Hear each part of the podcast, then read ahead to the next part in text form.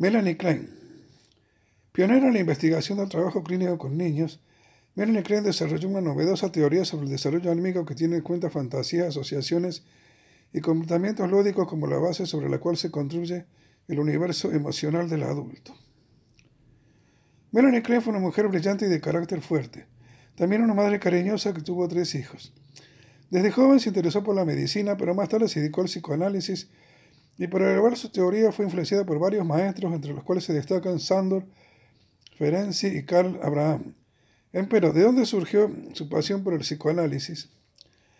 Nuestra autora se interesó por esta disciplina en 1914 al leer la interpretación de los sueños de Freud. Posteriormente se analizó con Ferenczi y tras pasar su propio análisis se animó para formarse como psicoterapeuta.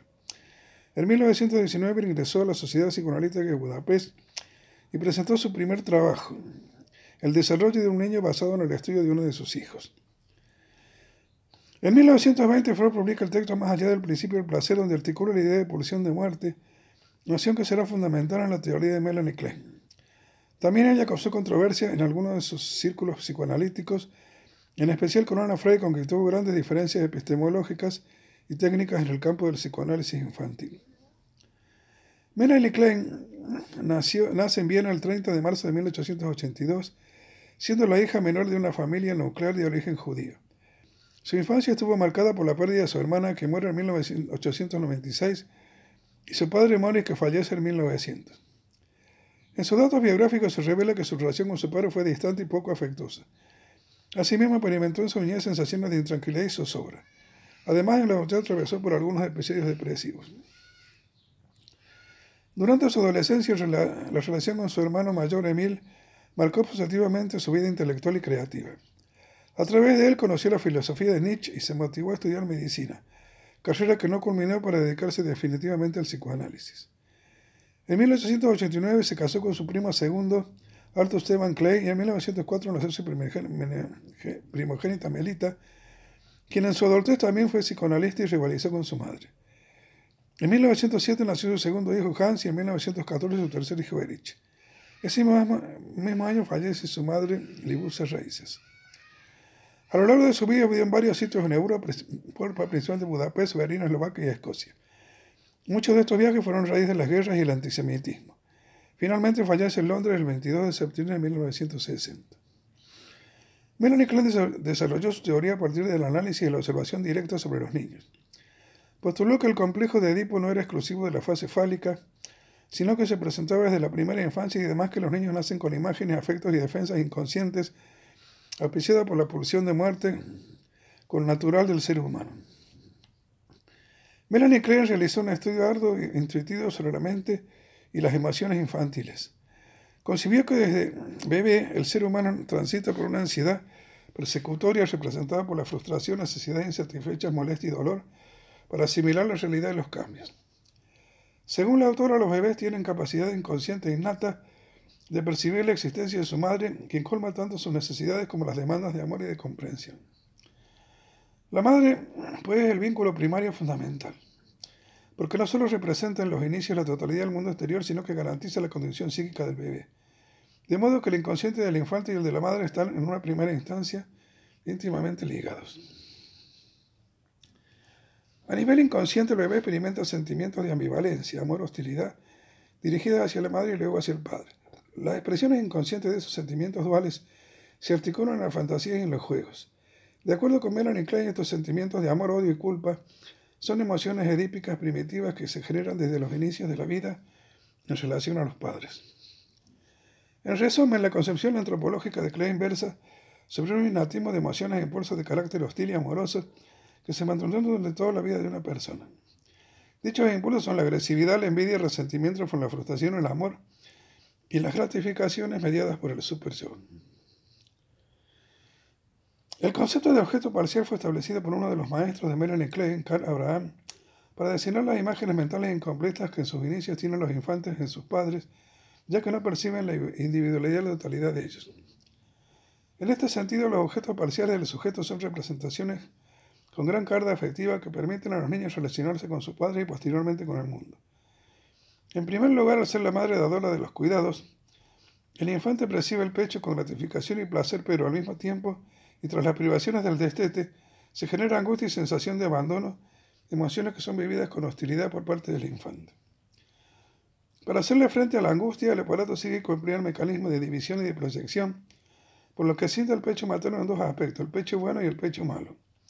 Los aspectos positivos son asimilados e idealizados y los negativos se rechazan con agresividad y se proyectan en fantasías de destrucción localizadas en el exterior. Las relaciones objetales son los momentos evolutivos del desarrollo psicosexual, donde el yo se desarrolla con objetos externos e internos del amor o del odio. Dichos momentos abarcan las relaciones orales, anales y fálicas, etapas en las que el niño emplea la libido para conocer y experimentar el mundo a través del placer de las zonas erógenas. Desde el nacimiento a los 18 meses de edad, el bebé se relaciona con su madre y satisface su necesidad a través de la succión o el chupeteo. Él introyecta a su madre, en la que en un principio se lo ve parcialmente a través del pecho. Por ejemplo, cuando el bebé tiene hambre, se genera en él la sensación de ansiedad y molestia. Al proporcionarle la leche materna, colmará sus necesidades en la acción del chupeteo. Aquí se contenan emociones de gratitud ante la satisfacción de las necesidades y de hostilidad entre la frustración de las mismas. Otro ejemplo de las relaciones objetales en la infancia es el siguiente. Una niña de dos años tiene un objeto preferido, saber una muñeca, y juega con ser la mamá, se identifica con las cualidades positivas de la madre, pero al mismo tiempo siente gran hostilidad por el oso de peluche de su hermano menor y lo muerde hasta romperlo. Proyecta en el oso los aspectos negativos que rechaza de su hermano rival, expresado por el sadismo moral para descargar las tensiones angustiosas. ¿Cómo se juega el objeto parcial en la fase anal? Al ir adquiriendo la autonomía sobre su cuerpo, el infante descubre como fuente de placer el hecho de retener y expulsar las heces, las cuales entonces inconscientemente como una creación y como un elemento de gran valor para el otro. De este modo, el carácter anal se relaciona con una serie de valores relativos a la palabra de los otros, ligándose muchas veces a la escrupulosidad, el ahorro y lo pertinaz. Un ejemplo de ello puede manifestarse cuando un niño juega a crear, recopilar y destruir figuras de plastilina. El niño puede proyectar en la plastilina imagos de gran valor y sostenerla, así como recrear escenas en las que adjudique a otras figurillas y aspectos hostiles para destruirlos. Por otro lado, en la fase fálica ocurre una identificación genital del yo con el falo, así como una prevalencia de pensamiento mágico que es característico de los niños. Por ende, el carácter de esta etapa se describe por el narcisismo orientado hacia la demostración del poder y la temeridad. Un ejemplo de las relaciones objetales fálicas puede prestarse cuando el niño juega con otro a luchar con sus espaldas de juguete o con pistolas de balines, donde su placer está en la fantasía edípica de ser el vencedor. Uno de los puntos centrales de la teoría de Melanie Klein es su concepción de la angustia, que es un efecto asociado a la culpa y miedo ante una relación violenta de los impulsos agresivos proyectados en el exterior. De aquí nace la posesión esquizoparanoide. Dicho concepto proviene de los mecanismos defensivos primarios del sujeto, la esquicia división del yo con objeto parcial y la proyección de los aspectos buenos y malos sobre la división de los objetos y el yo. En virtud de ambos mecanismos se construyen las relaciones con el mundo. La posición esquizoparanoide constituye la primera estructura básica del ser humano para hacerle frente a las realidades del interior tras el trauma del nacimiento hasta el complejo del destete. El complejo del destete es crucial en el desarrollo del bebé, ya que implica para la teoría de Melanie la primera castración o pérdida de objetos que genera nuevas angustias en él. Aquí se fue el primer duelo donde se constituye la posición depresiva. A partir de allí el infante empezará a comprender que los objetos están separados de su ser y comenzará a ver la totalidad del cuerpo de los padres y su propia individualidad, por lo que aprenderá a buscar nuevos objetos de satisfacción. Asimismo empiezan a surgir los sentimientos de agradecimiento y la capacidad de resiliencia al identificarse ya no parcialmente con la madre, sino en forma total. Tras esa aprensión de identificación total, el bebé puede inconscientemente reintegrar y reparar los objetos tras sus fantasías agresivas que han sido dañados. Esto lo hace partir del sentimiento de culpa surgido por la relación entre el yo y el super yo. En alguna frase de Melanie Klein sobre el mundo infantil el psicoanálisis se encuentra. Si un bebé se muestra capaz de aceptar alimento y amor, ello significa que puede sobreponerse al resentimiento por la frustración con rapidez y cuando se le proporciona una nueva gratificación, recupera sus sentimientos de amor. Una fuerte identificación con la madre buena facilita la identificación con el padre bueno y más tarde con otras figuras amistosas. Si contemplamos, nuestro mundo adulto desde el punto de vista de sus raíces en la infancia, comprenderemos la forma en que nuestra mente, nuestros hábitos y nuestros enfoques se han ido construyendo a partir de las más tempranas fantasías y emociones infantiles. La experiencia psicoanalítica ha demostrado que aún un tratamiento completo solo disminuye la fuerza de los puntos de fijación pergenitales en línea y su sadismo, pero nunca lo suprime del todo. El análisis puede hacer por los niños, sean normales o neuróticos, todo lo que puede hacer por los adultos y mucho más. Puede liberar al niño de mucho dolor continuo de experiencias penosas por las que atraviesa el adulto antes de ser analizado y sus perspectivas eh, terapéuticas son mucho mayores. Cuando la vida y la envidia no son excesivas, incluso una persona ambiciosa puede encontrar satisfacción en ayudar a los demás en realizar su tarea. Desde su primer contacto con el psicoanálisis, Melanie Klein fue una actora prolífica, no dudó en establecer sus propias concepciones, aun cuando estas eran contrarias las ideas establecidas por las figuras de autoridad de la época. Entre algunas de sus principales obras se destacan la importancia de la fundación de símbolos en el desarrollo del yo, el psicoanálisis de niños, contribución a la psicogénesis de los estados maníaco-depresivos, amor, culpa, reparación, el duelo y su relación con los estados maníaco-depresivos, notas sobre algunos mecanismos esquizoides, los orígenes de la transferencia, agresividad, angustia y sentimiento, envidia y gratitud, nuestro mundo adulto y sus raíces de la infancia. Según Madeleine Klein, el yo de una persona existe y se opera desde el nacimiento y está influido por los impulsos inconscientes y las relaciones con el exterior. El yo es aquella parte del ser que recubre la personalidad y su función es mantener un equilibrio entre las necesidades internas y las tensiones externas. Para defenderse de dichas tensiones, el yo opera con los mecanismos de introyección y proyección. El primero quiere decir que todas las vivencias exteriores que impactaron tu psique son incorporadas dentro de tu ser con sentimiento tranquilizador y protector. Por ejemplo, el modo que una mamá deseó y acarició al bebé configuró la vida posterior de esa persona por los modos de amar a los demás. Mientras que la proyección hace referencia a la capacidad que tiene el bebé para atribuir a los demás sentimientos e impulsos internos, sean agradables o desagradables. Podría resumirse del siguiente modo, aquello que ves en los otros es algo relativo a ti mismo con el amor te ha sido dado. Entonces, si el bebé introyecta a la madre como un objeto bueno, este hecho es garantía para la formación de un yo saludable que se identifique con las características benévolas que influenciarán con la formación de vínculos y el sentimiento de esperanza en la adultez. En este sentido, el yo adulto proyectará sobre el mundo y las relaciones sociales sentimientos coherentes a, eso básico inaugural introyectado desde el vínculo con la madre.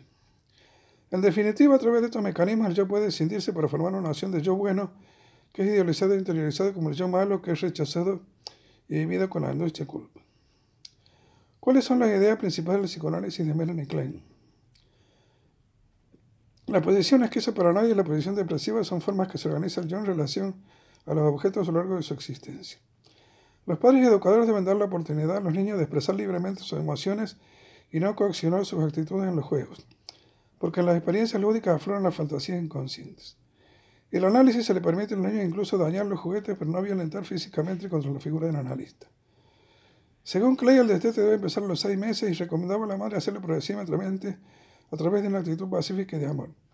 También recomendaba intercalar la lactancia con el biberón para lograr paso a paso la sustitución de los objetos. Asimismo, el respeto al control de los esfínteres, Melanie Klein recomendaba no ser muy severo en la educación de los niños, sino enseñarles la importancia de la higiene. Finalmente, Melanie Klein aconsejaba a los padres tomar medidas de privacidad para evitar que los niños viesen las imágenes primarias del acto sexual entre ellos, ya que ello es percibido como un acto agresivo y sádico que puede generar conflictos fuertes en la posición del yo infantil. Autor Kevin Samir Pasha Rueda, redactor en la Academia de Psicoanálisis de Madrid.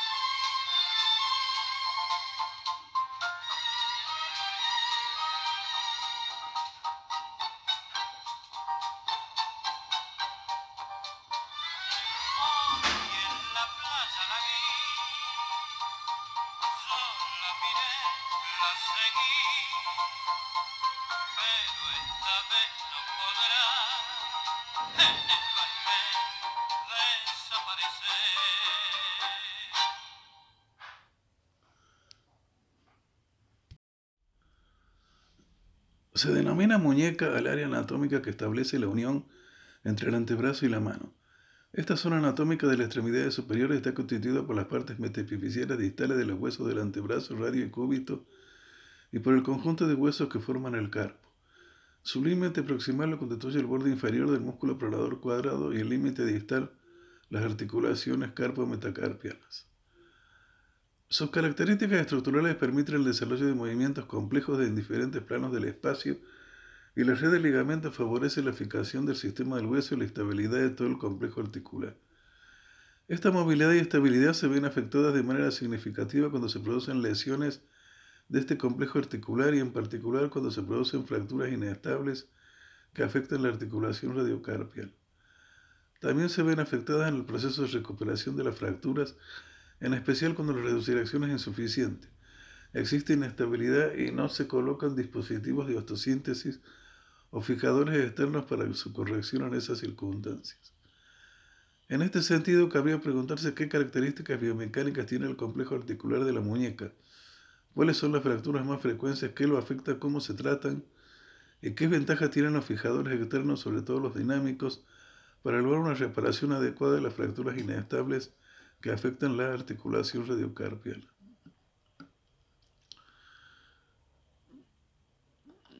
Desarrollo. La muñeca, conceptos y aspectos anatomofisiológicos. La muñeca es el conjunto articular más complejo que existe en el organismo.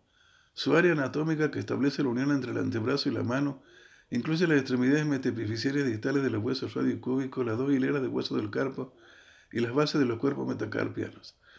Este concepto resulta importante pues como refleja no solo no son solo los huesos del carpo como aparece en varios textos y artículos científicos, sino que incluye porciones distales de los huesos del antebrazo radiocúbito, así como las porciones proximales de los huesos metacarpianos.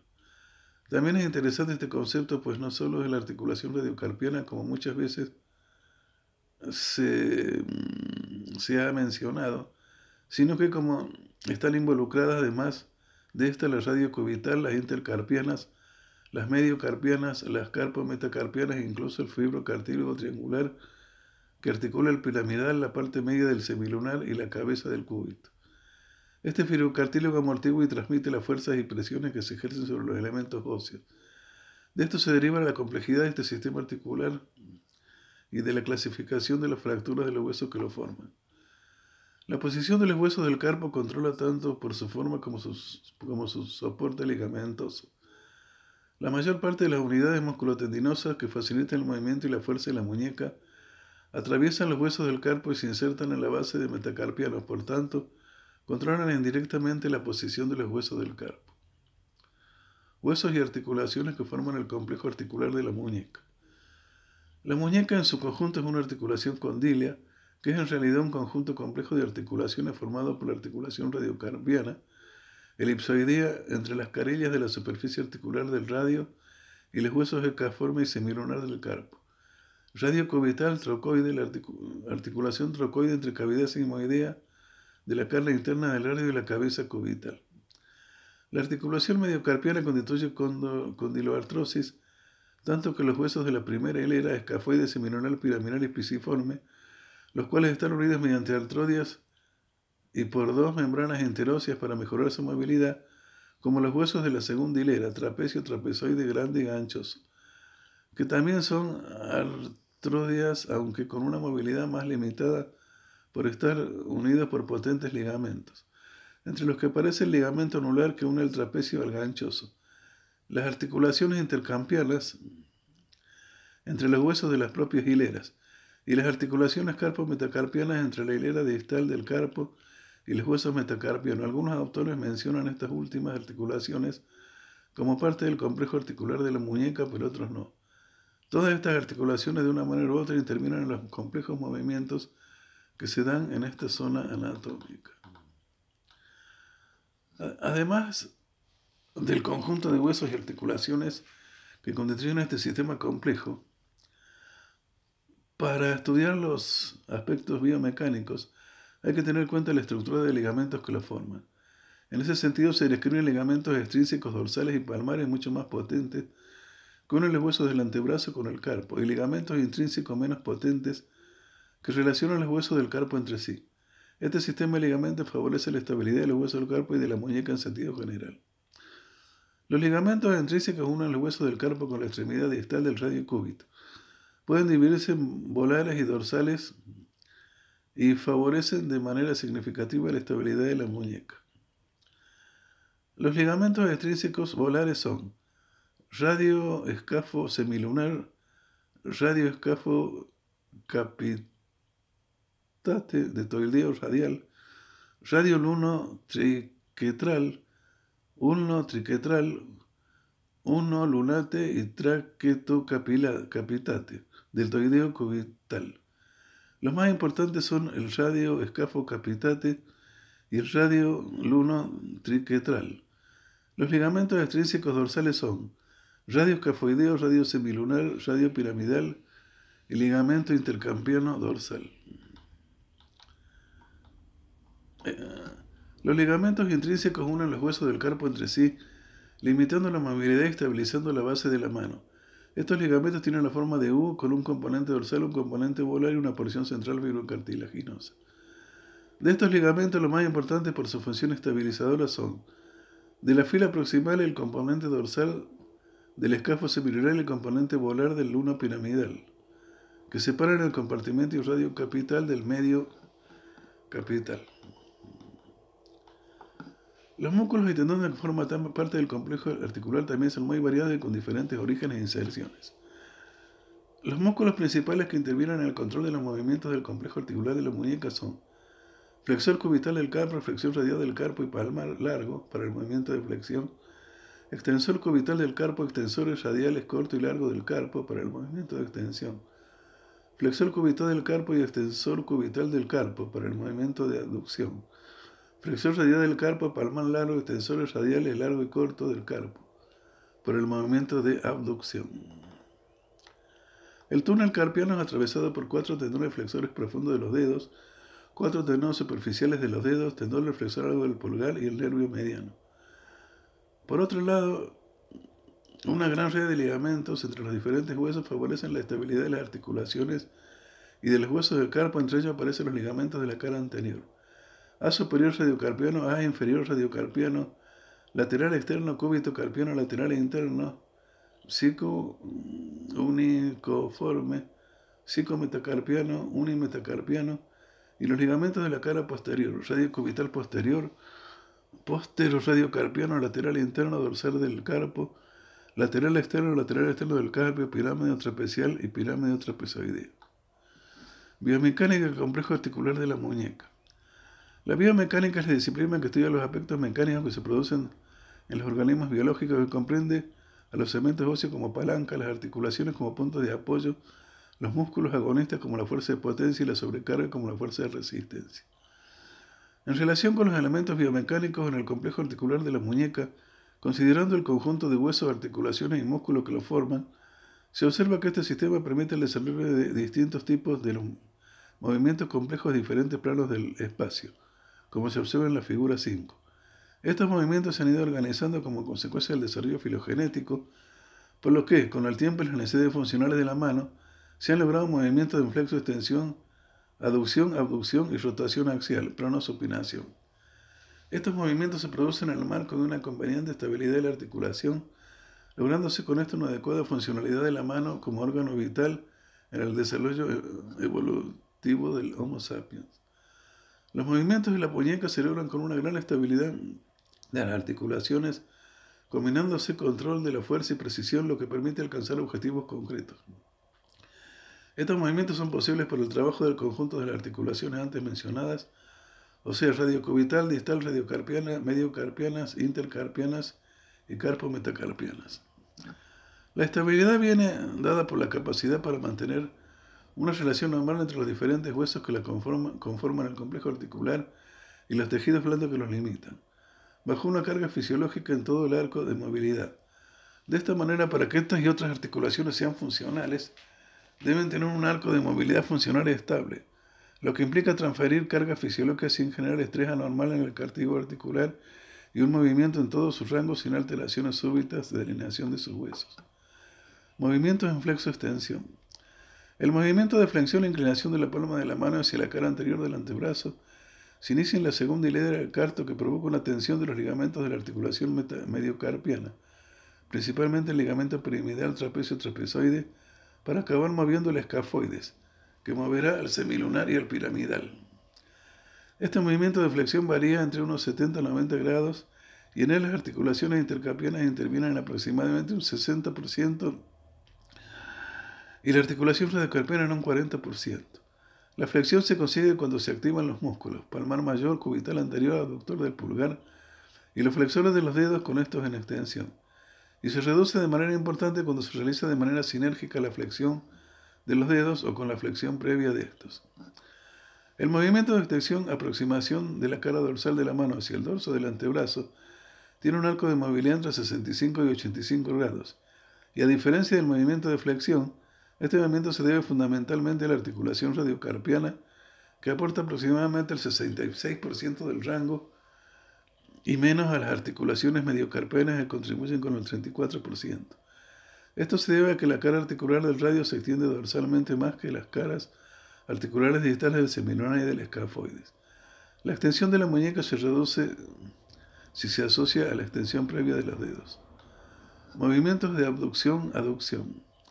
El movimiento de abducción es la inclinación radial de la muñeca que tiene una amplitud que oscila entre los 15 y 25 grados con la muñeca en supinación pero en general es de 20 y 60, dado que la estiloides cubital es más corta que la radial. Este movimiento se inicia en la segunda hilera del sistema de huesos del carpo, que se mueve hacia el radio, mientras que la primera hilera se mueve hacia el cubital, además de flexionarse. En este movimiento, la caifoide y el semilunar se desplazan medialmente, llegando a este último a articularse con el ligamento triangular externo. El 60% de este movimiento es responsabilidad de la articulación mediocarpiana. El movimiento de aducción e inclinación cubital de la muñeca se inicia en la segunda hilera que se mueve hacia el cubital mientras que la primera se mueve a radial, generándose movimientos contrarios a la abducción a las dos hileras del hueso del carpo. Al igual que el movimiento de aducción, El 66% del movimiento es responsabilidad de la articulación mediocarpiana. En sentido general, los movimientos de la muñeca siempre son combinados. Esto se produce por los procesos de contracción-relajación de los músculos agonistas y antagonistas para cada movimiento. Algunos autores plantean que el movimiento del carpo se puede extender mejor si se considera que se producen tres columnas. La central o de flexo-extensión, formada por los huesos semilunar grande, ganchoso, trapecio y trapezoide. Columna medial con movilidad rotatoria, formada por el piramidal, hueso que pivota sobre el resto del carpo y la, y la columna lateral, formada por el escafoides móvil y con independencia. En ese concepto, los huesos de la primera hilera escafoides y piramidal contribuyen a estabilizar la columna central del carpo sobre la que recaen los movimientos de flexo-extensión y de abducción-aducción. El escafoides varía de posición cuando se produce el movimiento de flexión y extensión y el piramidal realiza movimientos de rotación cuando se realiza el movimiento de pronación y supinación. Con la muñeca en hiperextensión, el escafoide se encuentra en la situación longitudinal paralela al radio, ajustado al semilunar y a la calidad articular del trapecio trapezoidea. En esta posición, el carpo es una estructura sólida. Como se ha podido describir, los movimientos no ocurren sobre un eje transverso fijo en rotación, como se había sugerido previamente, sino sobre un centro de rotación que cambia con los diferentes grados de amplitud articular. La posición de la muñeca y el apoyo de la mano, por lo tanto, tienen que combinar fuerza y precisión con una amplia gama de movimiento y estabilidad. Fractura de la muñeca, evolución histórica y su contextualización epidemiología, clasificación, característica y tratamiento. El complejo articular de la muñeca y en especial la porción distal del radio es uno de los sitios del sistema osteomioarticular más afectado por diferentes tipos de lesiones y en especial por fracturas que afectan la articulación radiocarpiana. Esta situación se puede observar tanto en la población infantil como en la de los adultos mayores, aunque por diferentes causas. La fractura de la porción distal del radio o la fractura distal del radio se define como pérdida de la solución de continuidad de la porción distal del hueso del radio, situada hasta 2,5 centímetros de la, articulación, de la radiocarpiana y que puede no involucrar esta articulación. La mm, FDR puede ir también acompañada de lesiones que afectan al sistema de huesos que forman el carpo y que en su conjunto forman el complejo articular de la muñeca. Esta lesión, descrita como una de las afectaciones esqueléticas más frecuentes, tiene una gran implicación en los servicios de urgencia de los centros hospitalarios de todo el mundo. Sin embargo, a pesar de su frecuencia, no fue descrita de manera adecuada hasta la primera mitad del siglo XIX por Coles, como se describirá. Hitos importantes en el desarrollo de historia, clasificación y tratamiento de la fractura distal del radio. Dentro de este complejo articular, la fractura más importante y frecuente es la distal del radio que afecta la articulación radiocarpiana. Históricamente, de los tiempos de Hipócrates, esta fractura fue considerada como luxación del carpo y se describían cuatro direcciones de luxaciones del carpo, las cuales fueron utilizadas hasta el siglo XIX.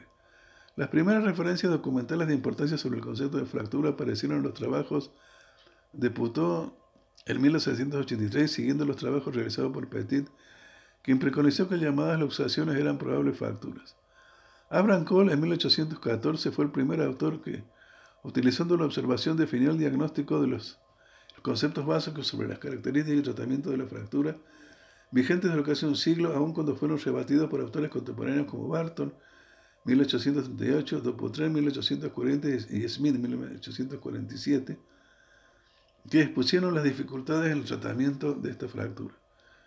Muchos autores de la escuela francesa y anglosajona fueron haciendo aportes a las características de este tipo de fractura y su tratamiento durante los siglos XIX y XX.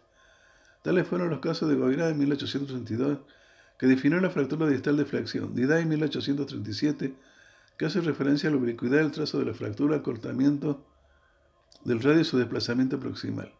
John Rea Barton en 1837 y Latener en 1839, que describen y definen las fracturas articulares parciales anteriores y posteriores.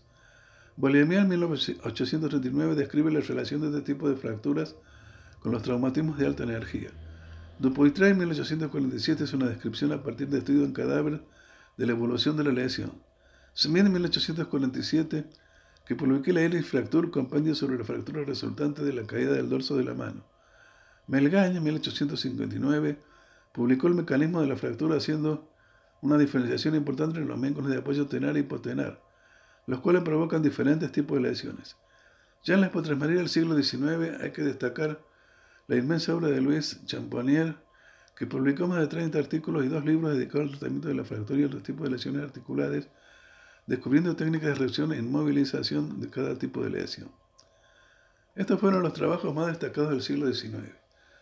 Ya en el siglo XX los aspectos más significativos fueron los cambios en la reglamentación del tratamiento y el desarrollo de técnicas para la fijación extérnica, la aplicación de placas de autosíntesis, las técnicas de ligamento taxis y el desarrollo de técnicas quirúrgicas que mejoran mucho la evolución, el pronóstico y la recuperación funcional de la articulación. En esta descripción cronológica de los trabajos desarrollados durante el siglo pasado, habría que comenzar con los Robert John 1915 y Lawrence Werber 1923 que incidieron en los comienzos de la orientación del tratamiento, trabajos que siguieron a otros como el de Obredan en 1929, que fue el primero en utilizar un fijador externo para la corrección de la fractura del radio distal. Muchos otros autores desarrollaron la investigación en esta línea y Roger Anderson en 1944 también diseña y aplica su fijador externo por el mismo principio. Los trabajos de Lawrence Boller en 1929 también constituyeron un paso importante en el desarrollo del tratamiento de este tipo de fractura dado el diseño del sistema de tracción bipolar consistente en la inserción de dos agujas de Kirchner, una distal a nivel de los últimos escapanes y una a nivel del cúbito, ambas incluidas en un yeso braquio antebraquio palmar. De esta manera, este autor consigue evitar el colapso de fragmentos de este tipo de fractura y mejora su tratamiento. Los trabajos de Hoffman permiten adaptar el fijador externo que se utilizaba para las fracturas de tibia a las de antebrazo pero a diferencia del fijador diseñado por Obredam, la adaptación del fijador de Hoffman sí ponteaba la muñeca. Posterior a estos esfuerzos llegaron otros como los trabajos de Cleanburn, que permitieron crear el primer fijador externo dinámico, los trabajos posteriores que permitieron mejorar los fijadores dinámicos como los de Penning. En los años 50 o 60 del siglo pasado se hicieron intentos de clasificación y protocolización del tratamiento de la fractura radial distal. Los trabajos de Garland, Wiley y Lindstrom Friedman así lo atestiguan. De manera particular se puede señalar los estudios realizados por Friedman en la clasificación del gradiente de gravedad, dificultades para el tratamiento y pronóstico de la entidad. Un importante resultado realmente constituyó el uso de las agujas percutáneas intrafocales desarrollado por Capande en 1976.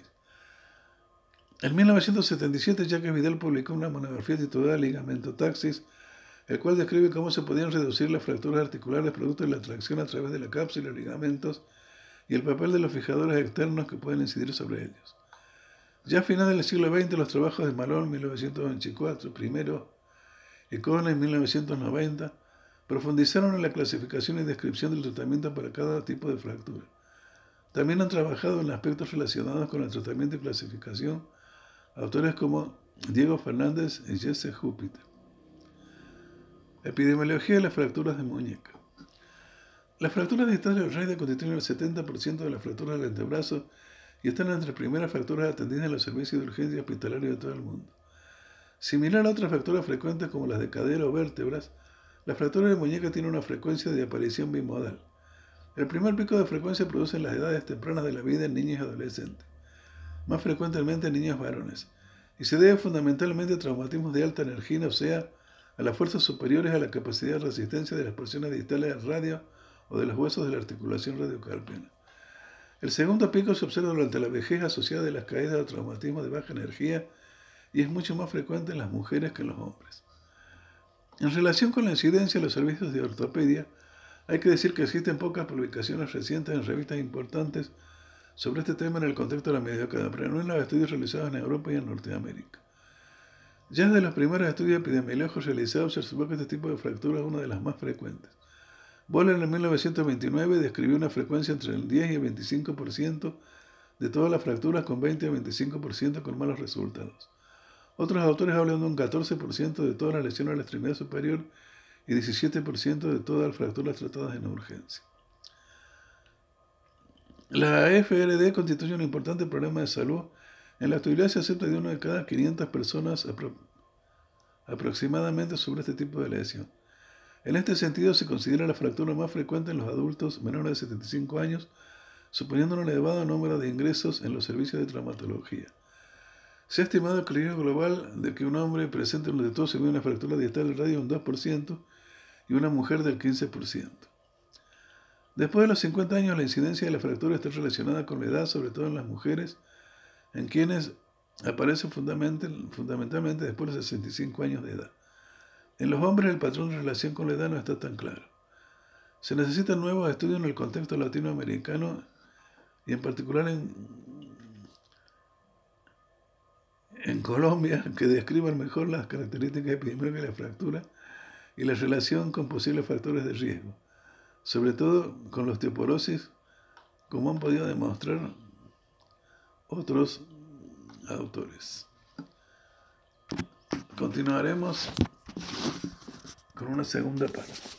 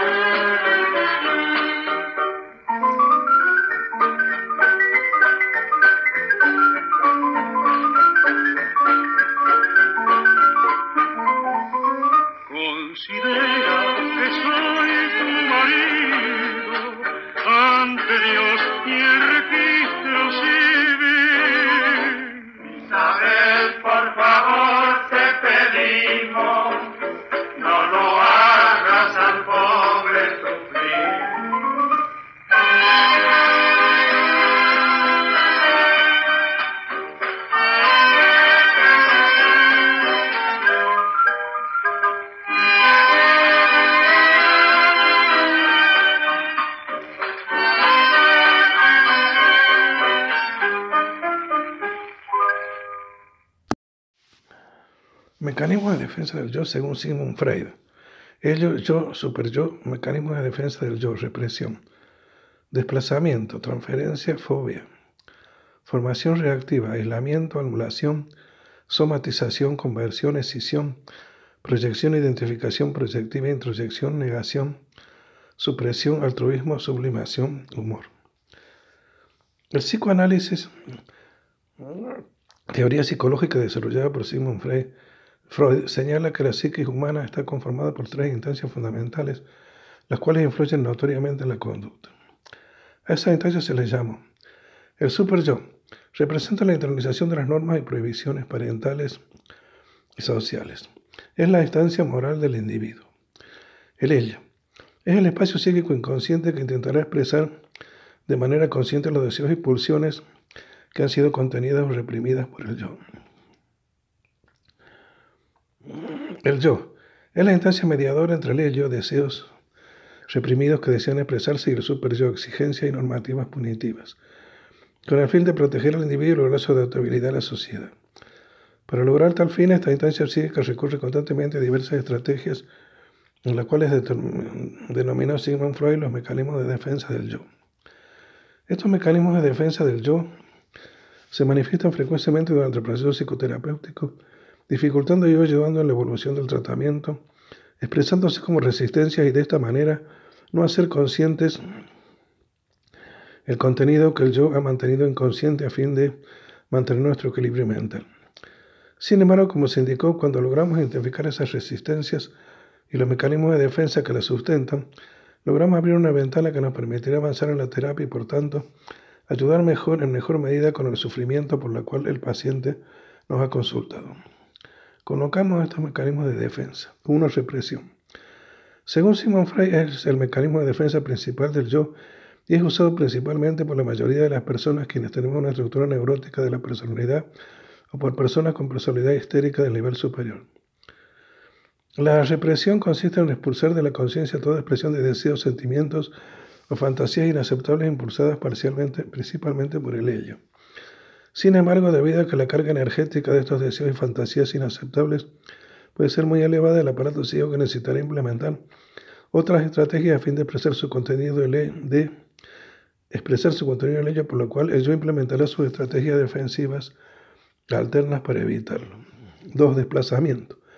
La carga emocional adherida a una fuente, evento o persona se dirigen por un proceso inconsciente hacia otra fuente que pueda ser admisible en la conciencia por el yo. Como expresiones de desplazamiento tenemos transferencia, proceso mediante el cual transferimos y adherimos hacia una persona del presente sentimientos o carga emocional que se encuentra adherido a una persona de nuestro pasado. Este mecanismo se manifiesta de manera común en psicoterapia cuando el paciente transfiere la carga emocional adherida a uno de sus progenitores hacia la figura actual del terapeuta. También se observa esa transferencia emocional adherida a nuestros progenitores hacia nuestra pareja actual. Fobia. A un sustituto consciente generalmente inofensivo le adherimos a la ansiedad que estuvo adherida a una determinada fuente inconsciente. Una ejemplificación muy frecuente en psicoanálisis es cuando uno manifiesta una fuerte, un fuerte temor y ansiedad hacia los perros, sin experiencia previa de ser atacado por estos, ya que le adhirió a estos la ansiedad que le había fijado el padre por temor a ser castrado por este, fase edípica del desarrollo psicosexual del niño. De esta manera el inconsciente expresa su ansiedad contenida en el ello, el yo expresa la ansiedad en la conciencia de una manera aceptable y el niño puede establecer una relación más armoniosa con el padre, ya que no mantiene la ansiedad de manera consciente hacia él en la actualidad. Desplazamiento. Es un camuflaje expresado principalmente durante los sueños, cuando el yo no se encuentra totalmente activo. Esto permite la disminución de la angustia emocional al sustituirla por otra figura neutral. El análisis onírico es en muchos casos importante para la psicoterapia ya que nos permite detectar elementos inconscientes que de otro modo no podríamos acceder. Ante esto es siempre recomendable tener una libreta al lado en una mesa de noche y recurrir a esta inmediatamente que despertemos, ya que el contenido onírico se mantiene más fresco y podremos recordarnos con más facilidad. 3. Formación reactiva. Es la adopción de un carácter completamente opuesto al deseo impulso inaceptable del cual queremos alejarnos, muy característico del trastorno obsesivo compulsivo. 4. Aislamiento. Muy común igualmente en personas obsesivas compulsivas opera por lo general en conjunto con la intelectualización.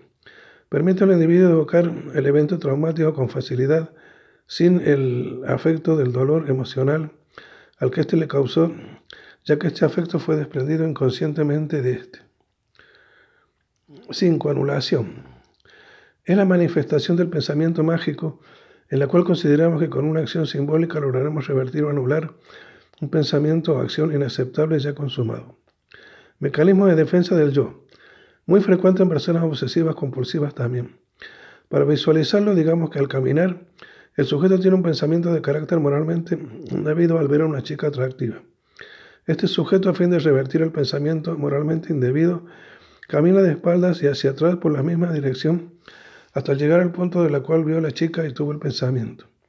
Así es como si regresara al pasado y por lo tanto cancela el pensamiento ya que no se habría generado. 6. Somatización. Consiste en transferir a distintas partes del cuerpo nuestros sentimientos dolorosos, muy frecuentemente en pacientes hipocondríacos y trastornos somatomorfos. Es un reto para los médicos. Los pacientes presentan somatizaciones ya que estos sistemas carecen de alguna causa orgánica evaluable. 7. Conversión. Es la representación simbólica de un conflicto intrapsíquico, relacionado principalmente con la histeria. Puede expresarse en modo de visualización como un deportista quien falló un penal decisivo en un importante juego y que su equipo perdió, presenta fuertes dolores en las piernas, sin resultados médicos que avalen el malestar. Pocos días antes de enfrentarse al mismo equipo de nuevo en la temporada, dificultándole jugar el partido y enmendar su fallo previo. En este caso, entre fuerte temor y ansiedad que de volver a fallar al equipo. El yo crea el síntoma conversivo como el conversivo como mecanismo de defensa y así podría evitar la confrontación con sus temores inconscientes. Posterior al encuentro del cual el sujeto no jugó, el dolor de su piel cesó sin necesidad de ningún tratamiento médico.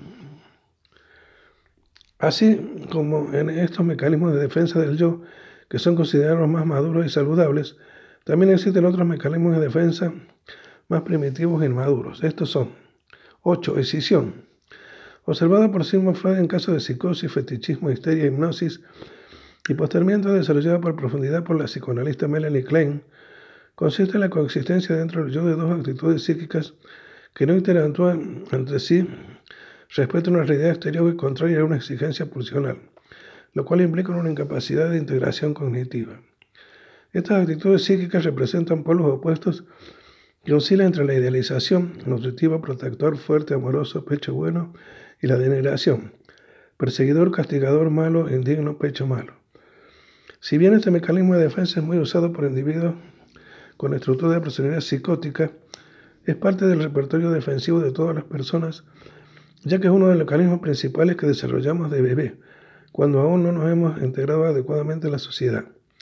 Se desarrolla durante el periodo llamado por Melanie Klein posición esquizoparanoide, para luego lograr una integración psíquica de los aspectos buenos y malos escindidos en el mismo objeto, persona, situación, etc.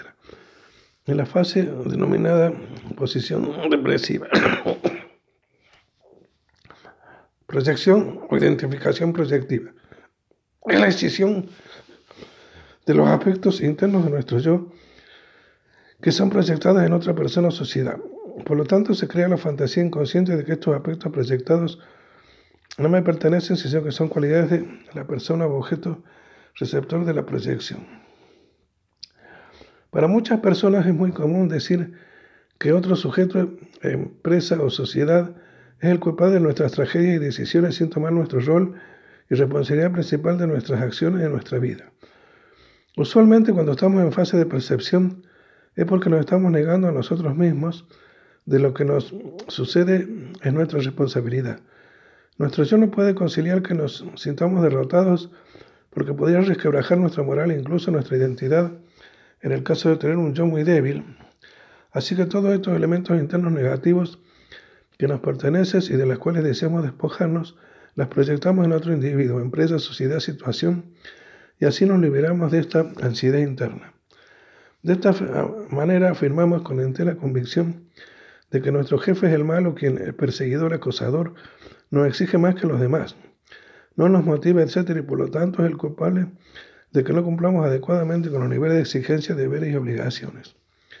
Igualmente proyectamos aspectos positivos de nuestro yo y se evidencia frecuentemente al iniciar una relación de pareja, siendo esta la fase por lo general idílica, hasta que con el tiempo se caen las máscaras junto con las proyecciones y comenzamos a conocer al otro realmente, y no por nuestras proyecciones, sino por sus verdaderas cualidades o defectos. Es aquí el verdadero reto en la relación de pareja. 10. Introyección. Si bien el mecanismo de defensa del yo descrito con anterioridad proyectamos aspectos escindido a nuestro yo un objeto externo, persona, institución, sociedad, situación, etc., en la introyección es el proceso contrario. El yo interno hace cualidades buenas y malas del mundo externo y las integra en la psiquis. 11. Negación. En esta ocasión, el yo se defiende de los aspectos desagradables de la realidad al negar su existencia. De esta manera, el yo evita afrontar los elementos de la realidad que podrían generar conflicto interno y debilitarlo. A nivel social podemos observar a dirigentes políticos de la sociedad que niegan la existencia de sectores populares quienes carecen de recursos para cubrir sus necesidades básicas y así mantener una percepción propia y ante el mundo, de que su gestión es positiva y sus estrategias de gobierno son efectivas. Se observa mucho este mecanismo de defensa del yo en el trastorno bipolar, destacándose que durante la fase maníaca en la cual el sujeto se siente con el poder de hacer lo que desee, estableciendo muchos proyectos en su mayoría de consecución complicada y negando por completo no solo las dificultades de estos proyectos que se plantea, sino negando sus problemas personales o familiares que le han generado una desvalorización interna muy fuerte. Por lo cual recorre como mecanismo defensivo a la negación expresada en la fase maníaca del trastorno bipolar. A nivel de evaluación proyectiva lo observamos en niños, conociendo su contexto familiar actual problemático, cuando al dibujar en la familia y la relación entre los personajes, indica que es una familia perfecta, quienes no pelean, se aman y todo es felicidad. El psicoanalista George Villan destaca cuatro mecanismos de defensa, los cuales considera a nivel superior en comparación a los ya discutidos en este artículo. 12. Supresión. Tiene una gran similitud con el mecanismo de defensa del yo. La represión, con la diferencia de que esta expulsión de pensamientos sentimientos inaceptables se hace de manera consciente, mientras que la represión, en la represión la expulsión es inconsciente. 13. Altruismo. Subordinamos nuestra propia necesidad de intereses a las necesidades e intereses de los otros.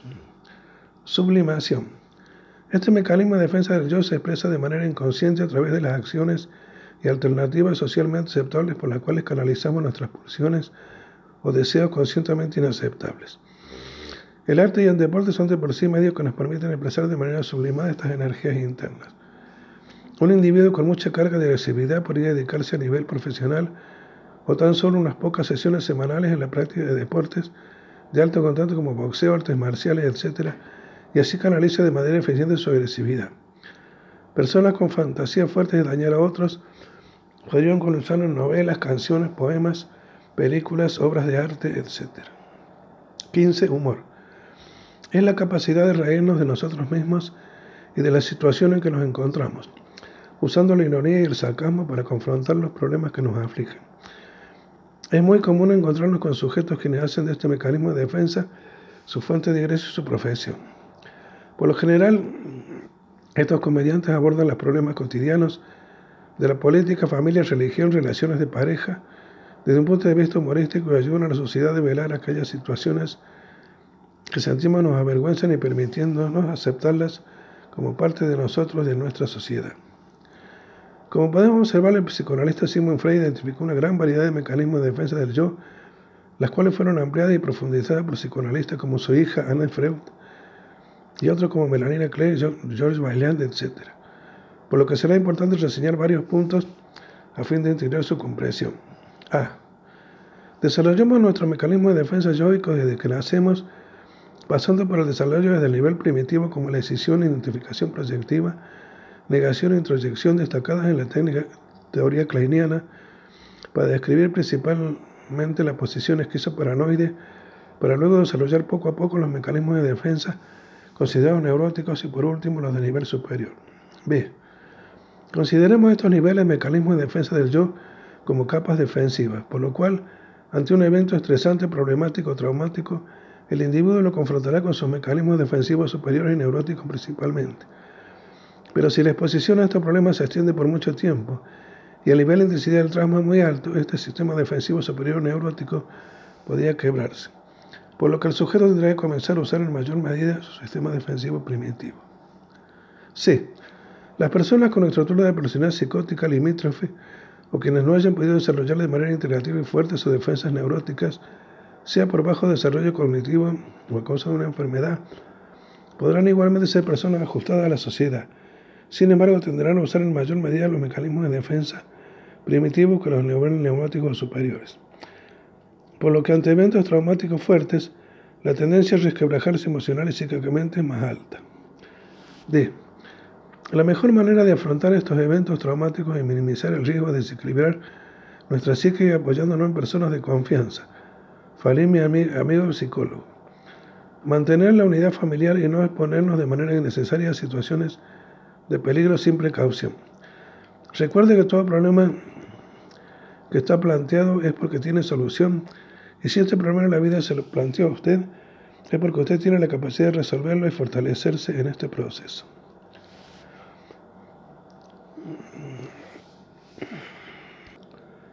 WordPress.com Psicovalero.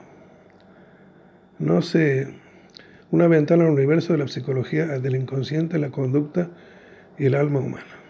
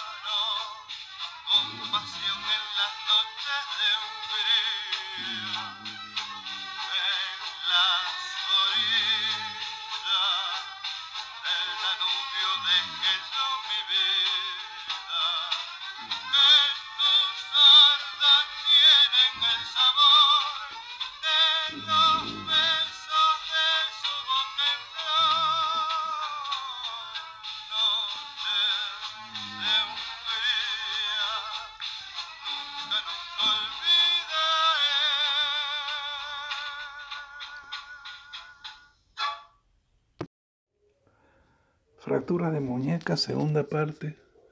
Mecanismo de producción. Este complejo articular para su correcto funcionamiento depende tanto de la integridad de las estructuras óseas como de ligamentos que lo forman. Esto permite mantener su estabilidad y movilidad, así como su capacidad para soportar cargas axiales. Las lesiones se producen cuando aparece fuerzas en distintas direcciones que sobrepasan la capacidad que tiene el sistema para mantener su integridad y estabilidad. Los estudios realizados por Castell y Friedman en la década de los 60 del siglo pasado permitieron conocer el mecanismo de producción que lesiona la articulación radiocarpiana, tanto en la porción distal del radio como en los huesos escafoide semilunar de la primera hilera del carpo. Estos autores, tomando como referencia otros estudios previos y sus resultados, identificaron que la lesión se produce después de una fuerza de compresión transmitida desde el obstáculo, que puede ser el suelo después de una caída al esqueleto antebraquial a través del arco carpiano. Según Cantini y Friedman, la fractura se produce por una caída en la extensión dorsal de la muñeca entre 40 y 90 grados. Cuando la extensión es más forzada aparece lesión en el escafoides, proximales medias distales o del tubérculo. Y luxación del seminular y cuando es con menos grados de extensión aparece la afectación del esqueleto antebraquial. Este modelo deja tres tipos de fracturas. Por compresión, extensión con aplastamiento, desplazamiento dorsal por conflexión, flexión con aplastamiento, desplazamiento palmar y fracturas complejas por asociación de mecanismos. Clasificación de la fractura de muñeca. Existen muchas clasificaciones de las fracturas en función de los diferentes puntos de vista, tales como el mecanismo que provoca grado de conminución, su relación con la articulación, la presencia y grado de desplazamiento, posibilidades de reducción o la extensión intraarticular. Entre estos intentos de clasificar la fractura distal del radio se encuentran los de de Stone 1925, Elhal 1935, Nessin Ley 1939, Taylor en 1938, Garland y Welly 1951, Lindstrom 1959, Older 1965, Frickman 1967, Sarmiento 1975, Melone 1974, Matulena y Safar 1989, Radcliffe 1990, McMurtry Júpiter 1991, Mayon Clinic 1996, De Fernández 1993-1995, Frema 1998, AO 1986, 1990 1995. Clasificación Universal 1996. Para esta revisión se utilizaron una clasificación mixta a partir de las propuestas de clasificación de Manuel Bosch, Clínica Mayo y Universal. Dado que de esa manera se pueden atender con facilidad los tipos de lesiones que se producen en la articulación, por lo demás, aporta información de utilidad sobre el posible mecanismo de precaución y la manera en que se debe tratar. En ese sentido, mm, veremos mm, la tabla 1. Según su relación con la articulación, extraarticulares o no articulares, intraarticulares o articulares, fracturas complejas, con minutas. Según el tipo de desplazamiento, no desplazadas, desplazadas, reducible estable, reducible inestable, irreducible inestable.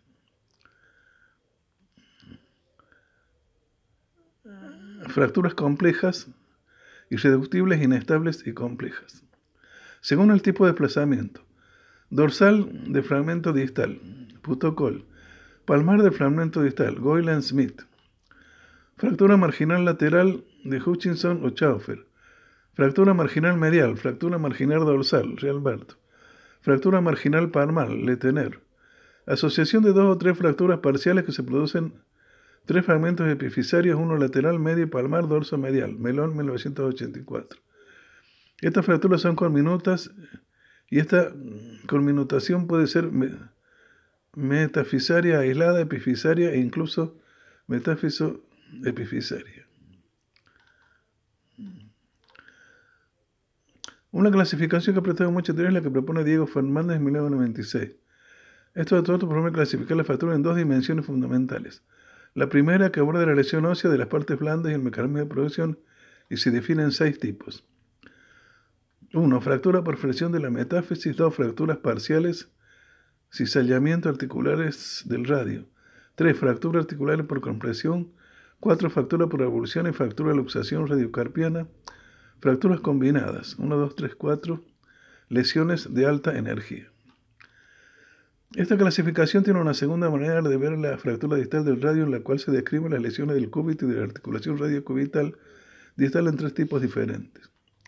Tipo 1 estable, abolición fractura de la punta estiloides del cubital. Fractura estable del cuello del cúbito. Tipo 2 inestable. Ruptura del ligamento triangular de la cápsula de articulación, RCD. Fractura avulsión de la base del tiroides cubital. Tipo 3. Inestable. Fractura de la cavidad sigmoidea del radio, fractura articular de la cabeza cubital.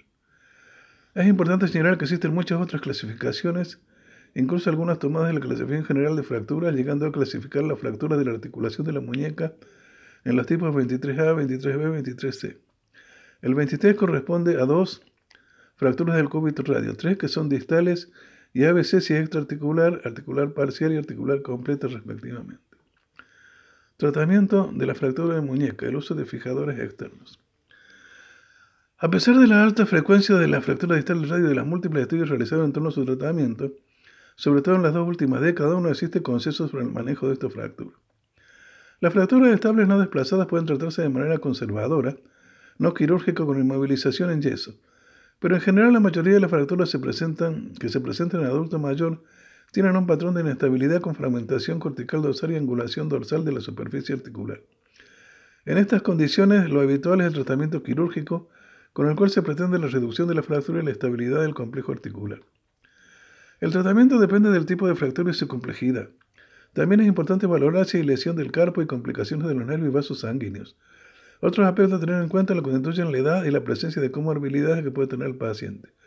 En realidad no hay un tratamiento único que debe valorar cada uno de los casos.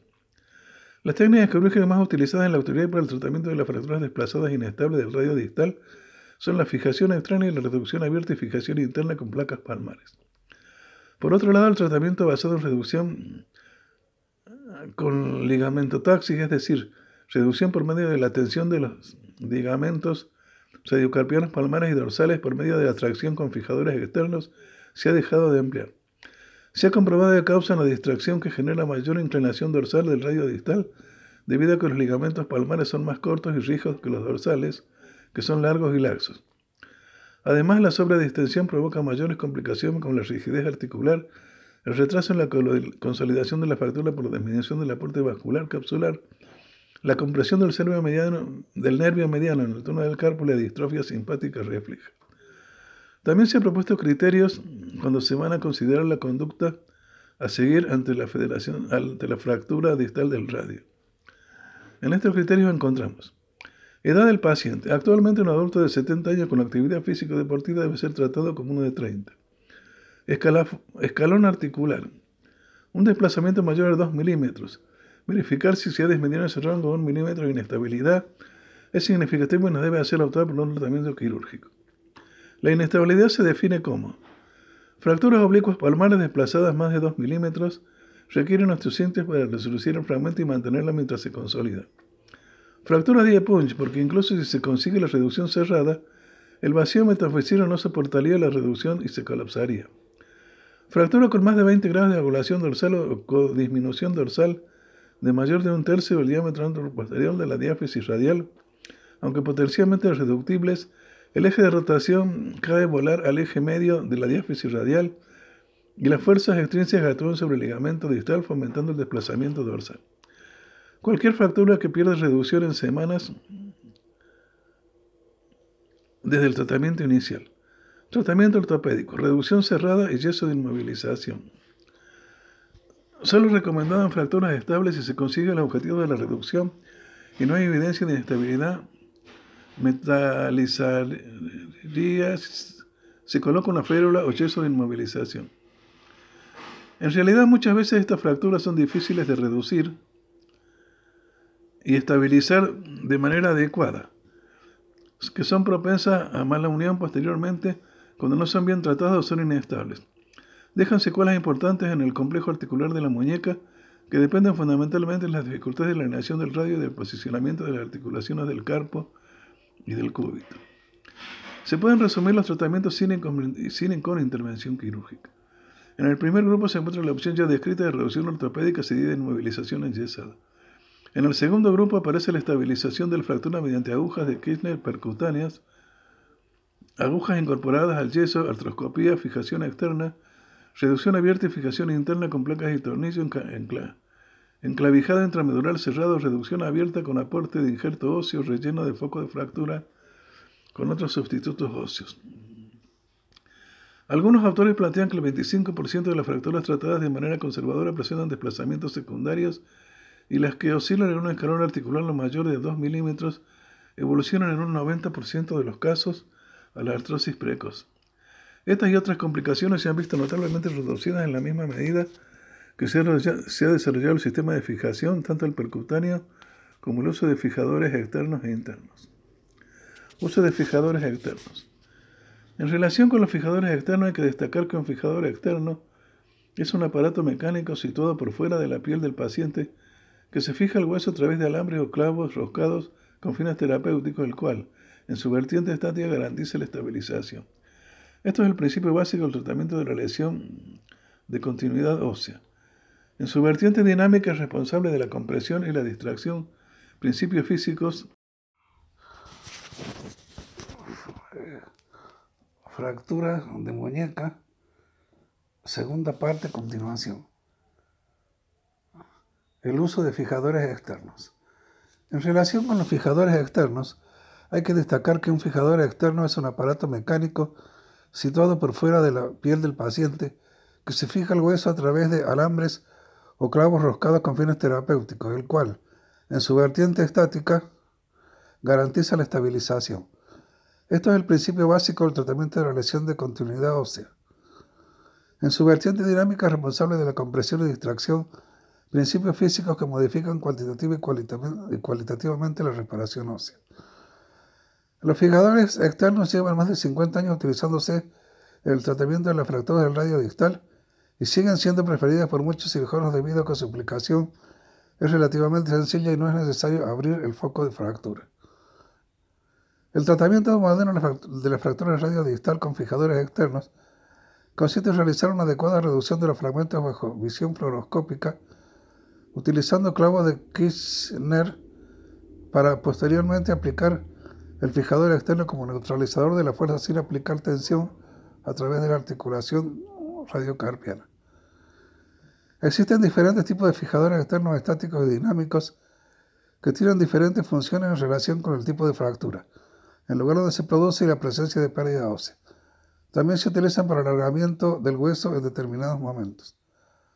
Un principio importante que deben cumplir los fijadores externos es que sean dispositivos ergonométricos. O sea que tienen que ser productos que construidos estén en consonancia con las características, necesidades y limitaciones humanas. No tener en cuenta este principio puede provocar lesiones importantes que afecten de manera permanente en el hueso de la articulación correspondiente. La idea de construir fijadores externos con una ergonomía aceptable permite que estos mejoren su efectividad, tengan más seguridad y favorezcan el bienestar de los pacientes. Los fijadores están indicados sobre todo en las fracturas extremadamente inestables, con gran tendencia al colapso y acortamiento residual del radio. Este tipo de fractura conlleva a un desbalance de la articulación radiocubital distal con todas sus consecuencias. En estos casos en particular los fijadores externos juegan un papel importante no solo para conseguir la reducción inicial, sino para mantener y tratar de reducir las consecuencias derivadas de la fractura. Los fijadores externos tienen un grupo de indicaciones que algunos autores han relacionado de la siguiente manera. Fracturas abiertas ya que permiten un fácil manejo de lesiones de las partes blandas, al tiempo que disminuyen el riesgo de infección que supone un material implantado en el hueso. Fracturas intraarticulares complejas en la que su patrón inestable y la calidad ósea no permiten otro tipo de tratamiento. Fracturas extraarticulares con importante conminutación metafisaria en las que no es posible la reducción inicialmente conseguida. Síndrome compartimental. Pacientes politraumatizados que requieren cuidados intensivos multidisciplinares. Fracturas bilaterales o aquellas que el paciente conserve una única extremidad útil. Lesiones tendinosas. Por otro lado, El uso de los fijadores pudiera tener consecuencias importantes tales como redesplazamiento y colapso de la fractura que obligan al aporte de injerto o combinar técnicas suplementarias de fijación interna. Infecciones del tracto de los pines, aunque en la mayoría de las ocasiones no supone un problema importante. Distrofia simpático refleja. Es la complicación que se ha descrito como más frecuente en este tipo de tratamientos. Tiene relación con una excesiva distracción del carpo y la posición forzada de la muñeca en flexión o desviación. Esta nunca debe ser excesiva y se aconseja la reducción de la misma al cabo de tres semanas si la estabilidad de la fractura lo permite.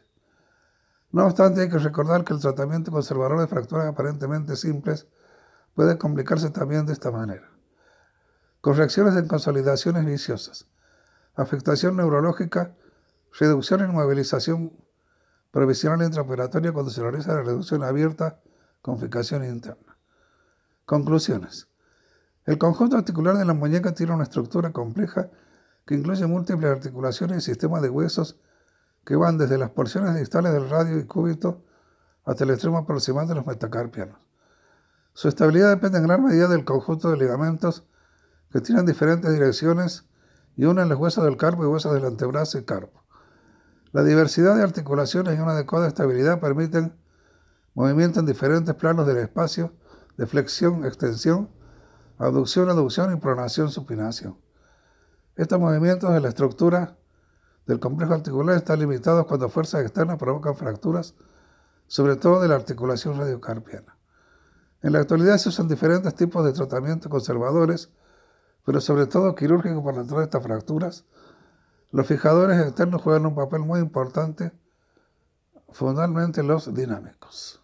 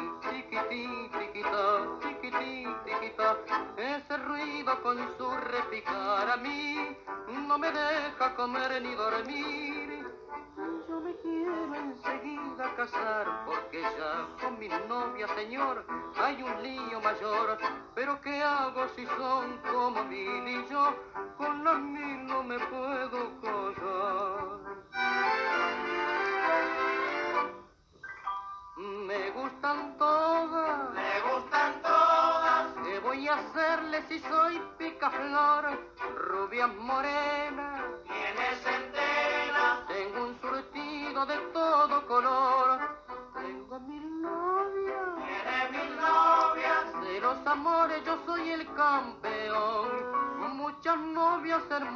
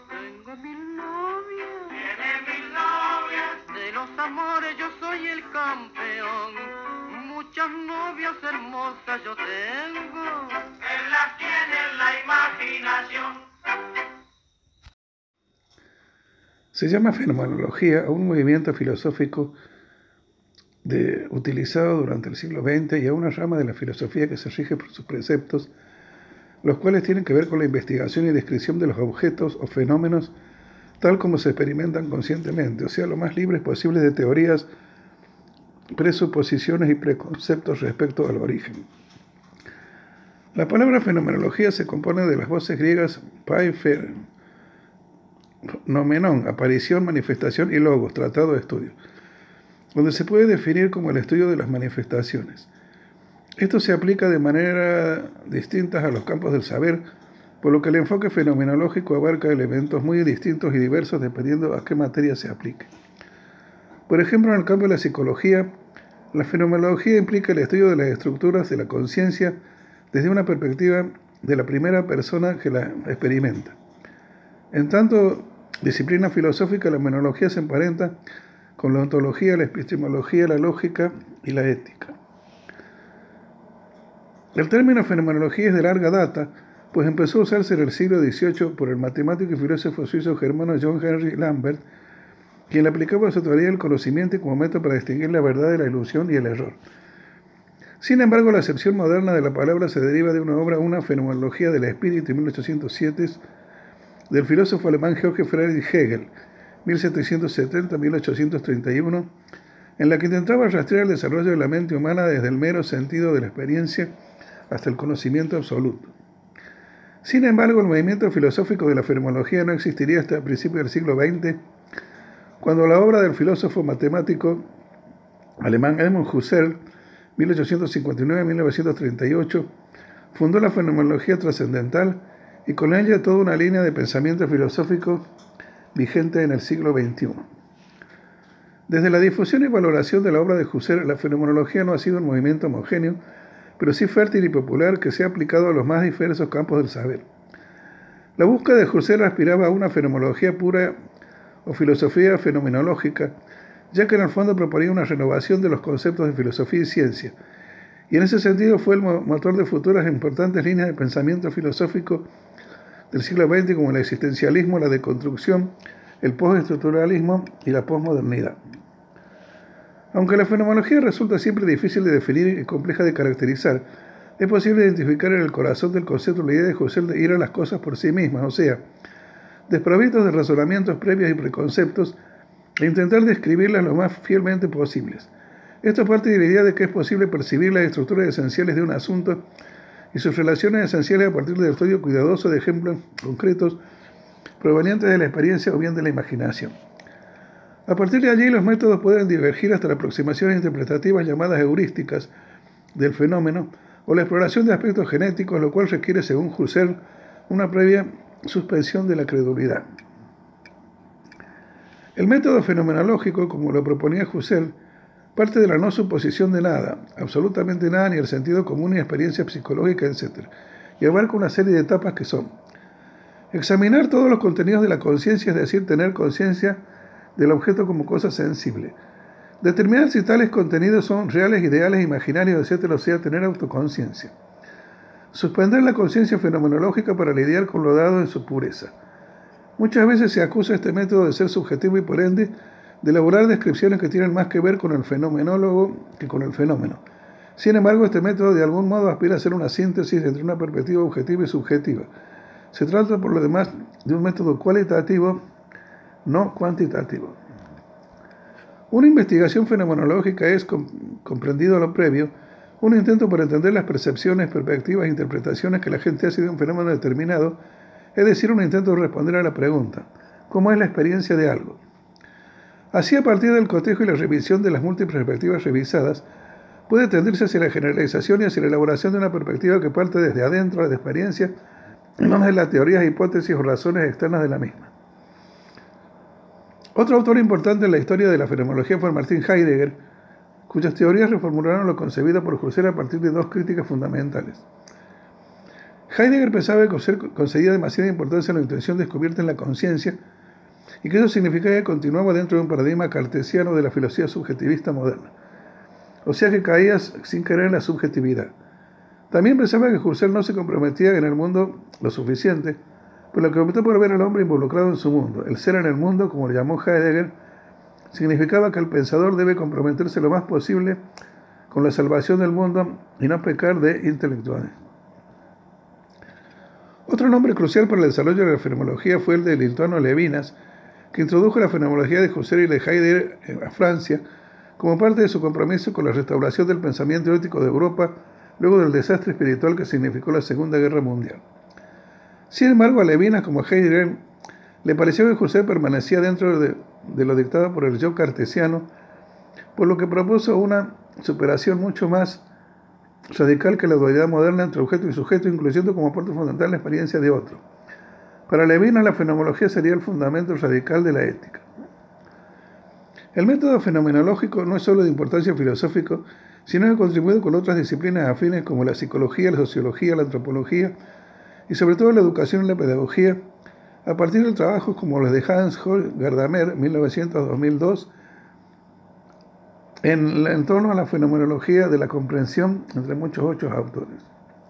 Edmund Husserl, el fundador de la fenomenología, un filósofo y matemático judío moravo, de los más influyentes del siglo XX, cuya formación en matemáticas en Leipzig y Berlín sirvieron de base para una formación filosófica y psicológica en las clases de filósofo y sacerdote Brahms Ventano, quien fue junto con Carl Sturm uno de los maestros y sus guías.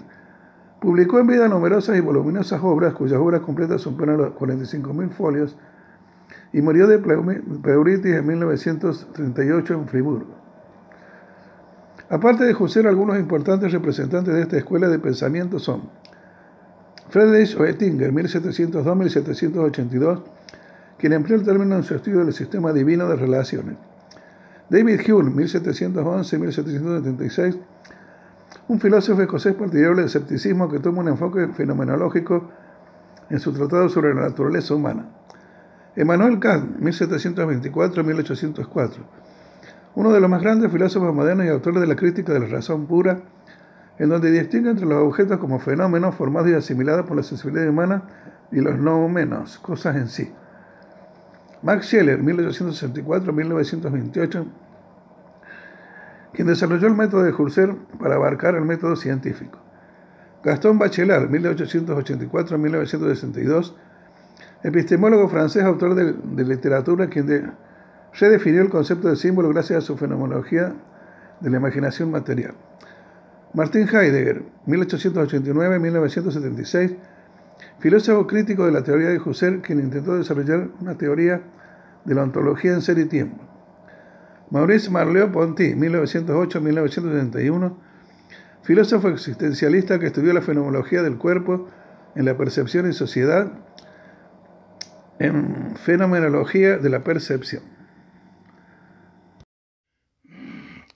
La dialéctica del de Álamo y el esclavo, de George Wolfgang Friedrich Hegel, artículo por Javier Correa Román. Necesitamos el reconocimiento del otro para forjar nuestra identidad. Es compatible la obediencia con la libertad. La dialéctica del amo y el esclavo es uno de los pasajes más famosos de la filosofía hegeliana. Este en este fragmento Hegel describe la lucha entre dos conciencias que buscan ambas el reconocimiento de la otra. La dialéctica del amo y el esclavo termina en una dominación y en un reconocimiento imperfecto. Un tipo de relación que, a pesar de no ser universal, describe perfectamente muchas de las dinámicas en las que estamos inmersos. George William Friedrich Hegel es uno de los filósofos más importantes de la historia de Occidente. Nacido en 1970, Stuttgart es el máximo exponente del idealismo alemán. Desarrolló una amistad con el poeta Holden y el filósofo Schelling y fue el intelectual más importante de su época. Pese a que sus primeros escritos son teológicos y religiosos, no tardará en adentrarse en la filosofía. En 1801, Schelling le invita a Jena, el centro cultural más importante de Alemania en aquel tiempo. Allí dio clases hasta 1807 cuando publicó su Fenomenología del Espíritu, que es considerado su libro más importante. Es en esta obra donde se localiza el pasaje que vamos a analizar. La dialéctica del amo y el esclavo. En la dialéctica del amo y el esclavo, Hegel inserta la conciencia en un escenario social, un escenario en que la conciencia no está sola, sino que está en contacto con otra conciencia. Cuando la conciencia está sola, no se siente amenazada como certeza de conocimiento, nadie duda de ella. En el momento en que aparece otra conciencia, en cambio, esta seguridad tambalea. Cuando estamos solos determinamos la verdad sin la posición de nadie más, pero cuando llega otra conciencia no podemos estar tan seguros. Para Hegel, los demás son fundamentales en la constitución de nuestra propia identidad. A pesar de que suponen una amenaza para nuestra certeza y nuestro deseo de ser la verdad del mundo, sin los demás no podríamos formar nuestra identidad. ¿Por qué? Porque para formar nuestra identidad es necesario un reconocimiento y esto solo se lo puede proporcionar otro ser humano. En el momento de que aparece otra conciencia nos sentimos amenazados como certeza del mundo. La dialéctica del amo, en la dialéctica del amo y el esclavo hay un concepto que es fundamental, el deseo. Hegel llama el deseo al movimiento de la conciencia hacia el exterior. El deseo de la conciencia es para Hegel el proceso por el que la conciencia sale de sí misma y conoce el mundo. Ocurre que, visto de esta manera, el deseo siempre es una negación porque cuando conoce los objetos los agota. En otras palabras, la conciencia descubre un objeto nuevo y lo conoce, o una mesa, y en este mismo instante este objeto consume y se agota, porque ya lo ha conocido. En un mundo conformado solo por objetos, el deseo es pura satisfacción. El motivo es que los objetos se agotan en cuanto los conocemos.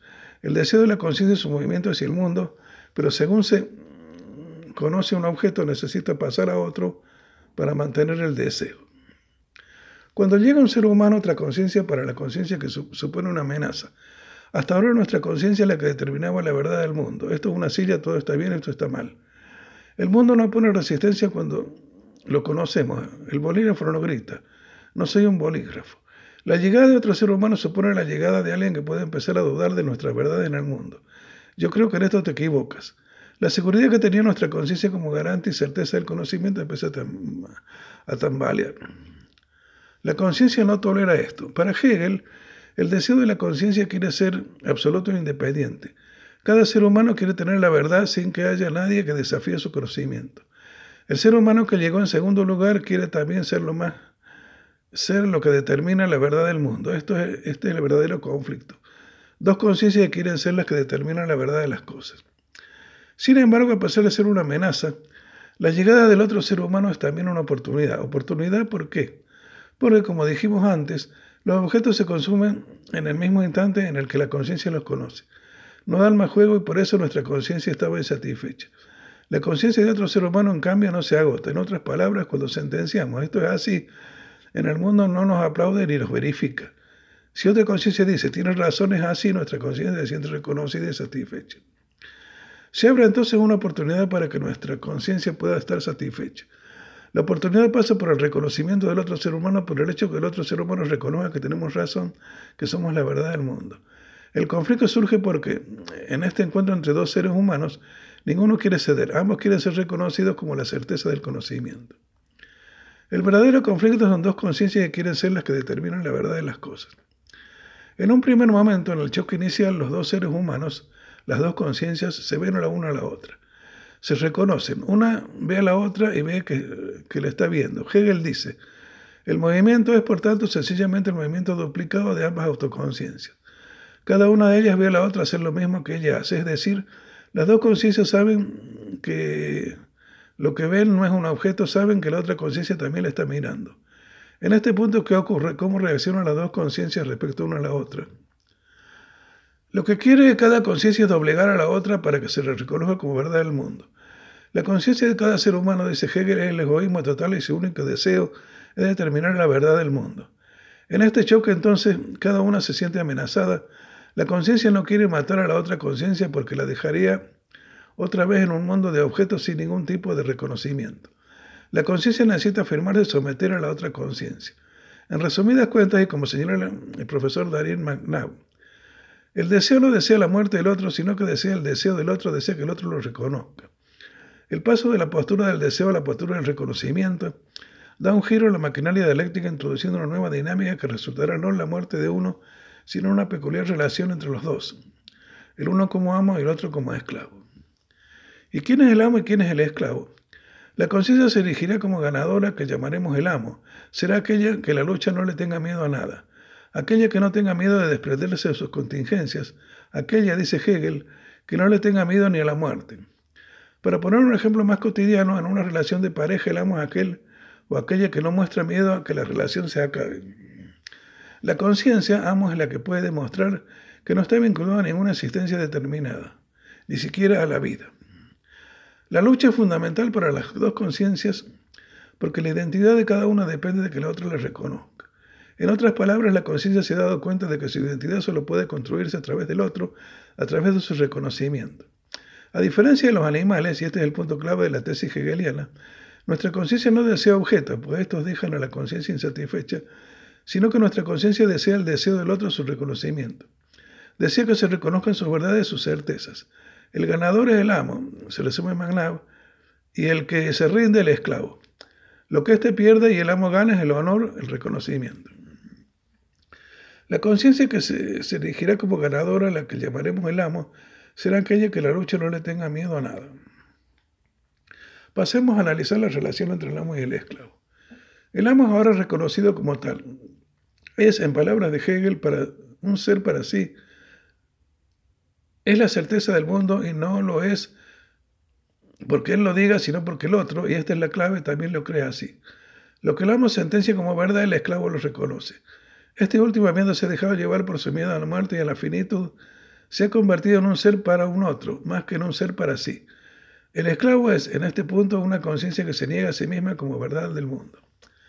Para el amo, lo mejor del esclavo es que a él no tiene que negarlo, porque el esclavo se niega a sí mismo. La derrota del esclavo en la lucha de ambos significa que el esclavo no es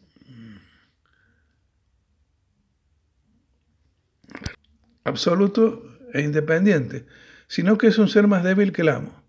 El esclavo lo reconoce como dueño y certeza del mundo y, le reafirma constantemente. Pero hay más. En esta nueva situación, el amo ahora puede disfrutar los objetos o cosas que antes le causaban tanto problema porque el esclavo se ocupa de ellos mediante el trabajo. En esta nueva relación, el esclavo trabaja para el amo. Ahora el amo domina al esclavo consumiendo lo que produce. Mientras que el primero se siente libre y disfruta del trabajo del esclavo, este trabaja para él. Para el amo es una situación perfecta. Ha conseguido imponerse y ahora disfruta de los beneficios. Sin embargo, esta situación es tan idílica, está satisfecho el deseo del amo no del todo, porque en esta relación empiezan a surgir problemas. Con el paso del tiempo, el amo se da cuenta de que su reconocimiento descansa en otro, el esclavo, que es un ser insignificante una conciencia dependiente, un esclavo, un ser miedoso y débil. ¿Qué valor tiene que nos reconozca una persona débil y cobarde? dice Hegel. De repente el amo no tiene la certeza de ser verdaderamente el amo, le entran dudas. Que sea un esclavo que lo confirme no le da ninguna seguridad. El amo ahora descubre las consecuencias indeseables de esta situación. El reconocimiento de un ser sumiso no tiene apenas valor. En este momento el amo materialmente apenas tiene carencia, pero el espíritu está vacío. Su espíritu se rebaja al mero consumo de cosas que el esclavo prepara para él con su trabajo. Respecto al esclavo, ¿qué es lo que le va a permitir alcanzar la libertad? Su servidor le consiste en tres pilares, el miedo, el servicio y el trabajo. En la lucha vida-muerte el esclavo se sintió miedo, un miedo no tanto su oponente como ya dijimos, sino miedo a la muerte. Esta experiencia de miedo a la conciencia del esclavo le ha, disuelto interiormente, le ha hecho temblar a sí misma y ha hecho estremecerse en cuanto de fijo había en ella. Pero este movimiento universal puro, la fluidificación absoluta de toda subsistencia, es la esencia simple de la autoconciencia en la negatividad absoluta, el ser para sí puro. El primer paso para la liberación del esclavo es ser consciente de su condición de esclavo. Cuando el esclavo acepta su miedo, entonces se da cuenta de que su propia situación de esclavitud en otras palabras, el esclavo empieza a dejar de ser esclavo en el momento que es consciente de su servidumbre. A partir de aquí las cosas empiezan a cambiar poco a poco. Veamos lo que ocurre en el ámbito del trabajo del esclavo.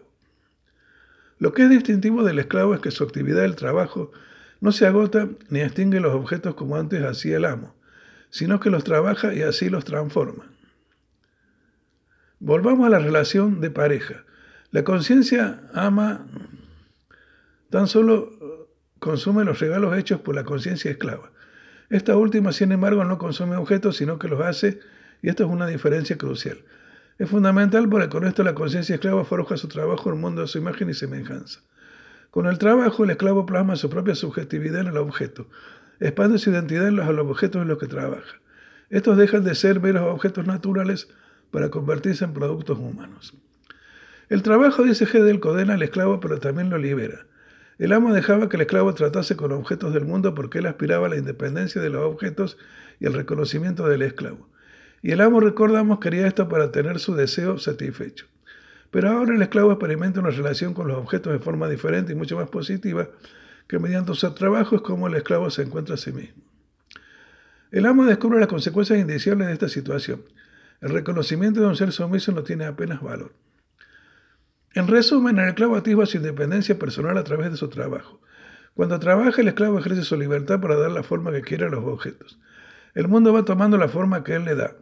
Esta es la razón principal de que el esclavo deje de sentirse enajenado de sí mismo.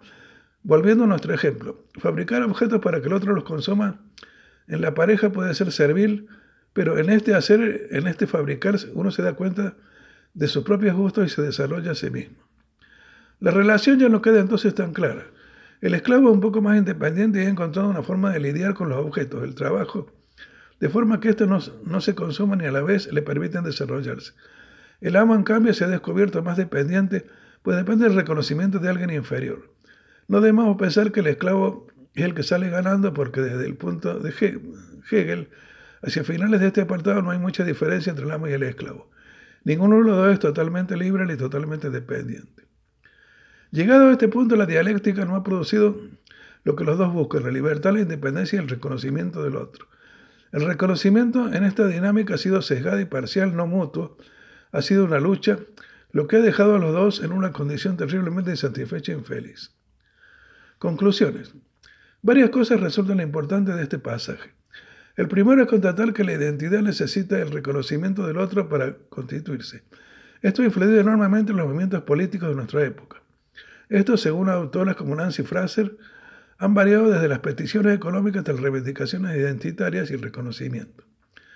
Otra cosa importante para tener en cuenta es que Hegel no postula que así sean todas las relaciones entre humanos, pues como hemos visto, el reconocimiento que se da no es un reconocimiento simétrico. El contexto que describe Hegel es un reconocimiento imperfecto y de lucha. Para llegar a una situación de reconocimiento igualitario, la conciencia tendrá que recorrer aún varios capítulos de la fenomenología del espíritu.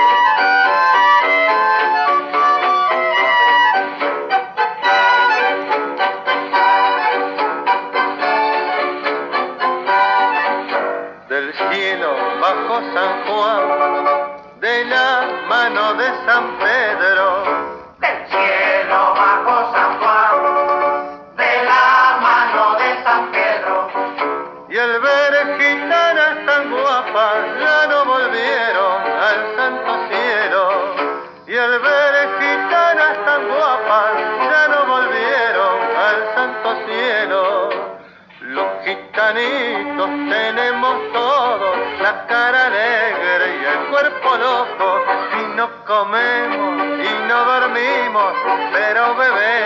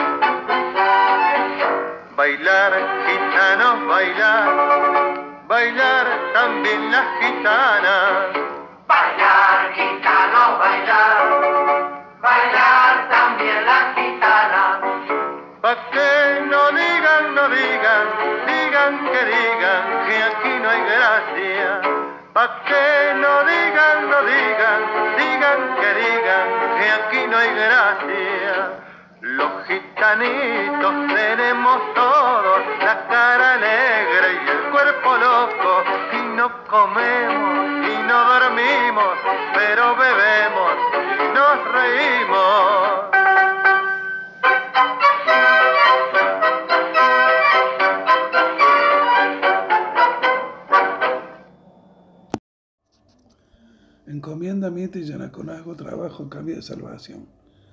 Sin llegar al esclavismo, los conquistadores y primeros colonias europeos en América Hispana lograron la, mano de, la mano de obra que necesitaban para sus labores. Cuando los primeros españoles hicieron cargo de los territorios coloniales de América, se vieron obligados a establecer varios tipos de organización de trabajo y servicios, ya sea por cuestiones de interés por los recursos y en algunos casos por la mera necesidad de supervivencia. La mano de obra era un capital fundamental para cualquier industria que intentara crear bienestar y riqueza en la colonia, y su movilidad y mortalidad inmediatamente preocupó a los pocos europeos que la habitaban, ya que la economía original era desmonetarizada. Los productos se intercambiaban por trueque o servicios. Justificación religiosa y política.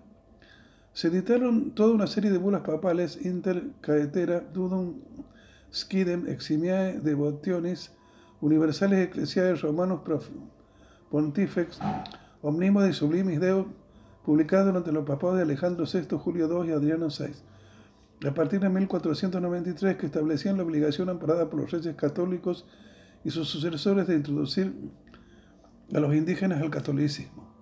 A cambio de esto, el Papa autorizaba a los reyes de España y Portugal a controlar la propiedad de las tierras colonizadas. Reducciones y doctrina. Un sistema que se adopta es el de reducciones a cargo de monjes, en donde se organiza el autosostén de su población. Más numeroso y extendido el sistema conocido como doctrina, en que se formaliza el compromiso del conquistador o colonizador para evangelizar a las masas indígenas a su cargo, generalmente a cargo de monjes de algún orden menor, establecidos en conventos de la zona. Los niños recibían enseñanzas religiosas todos los días y los adultos tres veces por semana, a quienes el mismo colono mantiene. Así la cosa se adopta sistemas de intercambio de trabajo aptos para cada situación de la que se presenta en la nueva economía descubierta. Los indígenas formaban la mano de obra de las encomiendas, las metas y los yanaconazgos. La meta es un servicio público de carácter obligatorio en donde el corregidor destina mano de obra para trabajar un periodo determinado en alguna actividad, generalmente en labores temporarias o para zonas de poca población autóctona. Se utilizaba mucho en la minería, los obrajes y las actividades agrícolas puntuales, como la siembra o la cosecha. Cuando se terminaba el plazo de la labor, el indígena regresaba a su vida cotidiana. El yanaconago tiene similares características, pero en realidad nos resulta así. El responsable de una determinada cantidad de mano de obra destinada a la actividad es el cacique, quien cobra una cuota de trabajadores a cambio de un pago. En un principio esto funciona, pero la mortandad y los indios escapados de su cacique provoca injusticias con los que quedan y generalmente derivan revueltas internas en las poblaciones. La encomienda es la repartición más generalizada en la colonia hispana. Se aplica a latifundios que contienen población propia donde se llevan a cabo actividades variadas pero continuas. Los nativos de una propiedad son eh, encomendados a su encargado a cargo de tierras del rey o propietario y este aplica el sistema de doctrina. Se dejan de lado las reparticiones por no ser aplicables en relativamente poco tiempo. El sistema funcionó solo poco menos de 100 años debido a muchos factores. La población europea creció de manera tal que no quedó extensión de tierra con habitantes nativos para repartir quedando ya establecidas las fronteras con las tribus belicosas. La población comenzó a concentrarse en centros urbanos y muchas de las actividades no necesitaban sistemas de repartición. Por otro lado, los nativos sufrieron una caída demográfica tan, grande que en muchas regiones de las colonias debieron ser reemplazadas por mano de obra esclava comprada a traficantes que lo traían de África subsahariana.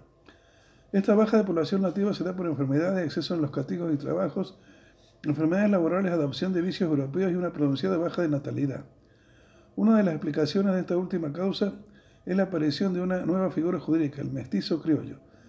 Si bien visto por la sociedad colonial con atisbo de discriminación, gozó de nulas cargas fiscales hasta fines del siglo XVIII, lo que provocó el crecimiento por conveniencia de su cantidad en toda Latinoamérica.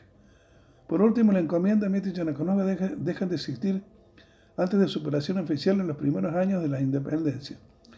La razón final es que los indígenas elegían escapar de sus encomenderos o caciques y vagar como indios libres con la posibilidad hasta de recibir sueldos en lugares desesperadamente necesitados de mano de obra.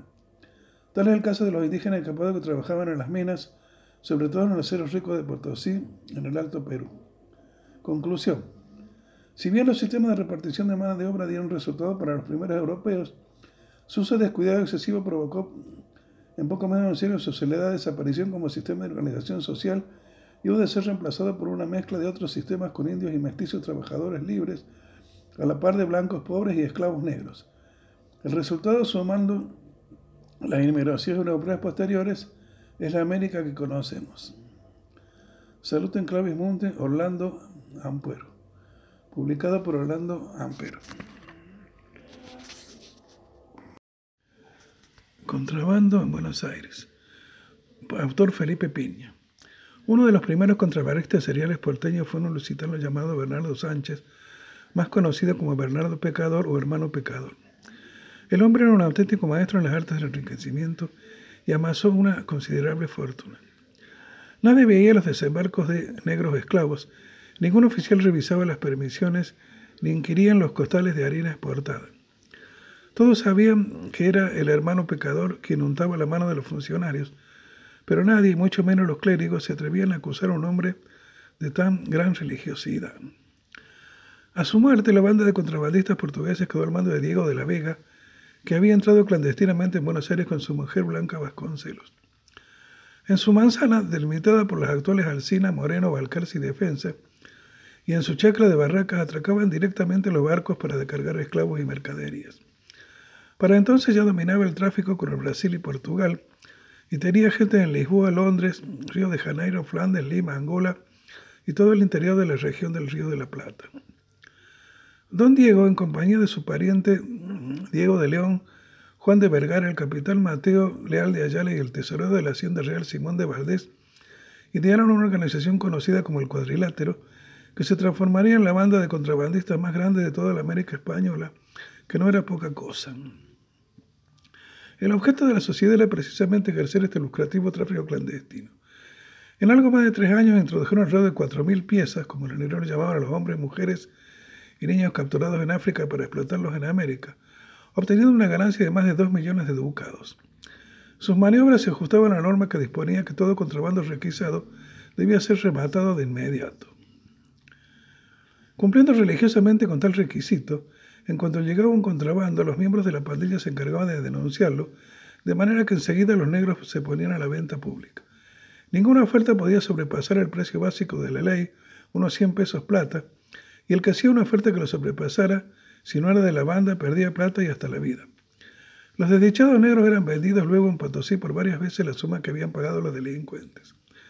Los confederados no descuidaron tampoco otros aspectos legales y enviaron a España al brillante abogado Antonio de León Pinelo para asesorarse de que estaban actuando dentro de la ley. Pinelo confirmó desde Madrid que todo era legal. El encargado de organizar esta subasta, la que Vergara y sus socios comenzaron a llamar contrabando ejemplar, era el tesorero real Simón de Valdés. El tesorero llegó al puerto de Buenos Aires en febrero de 1606, tomó posesión de su cargo el 13 de marzo y fue aceptado por el cabildo el 3 de abril. Al día siguiente se presentó en sociedad. En la casa de los oficiales reales frente al fuerte, se enfrentó a puñaladas con el contador de la Real Hacienda, Hernando de Vargas.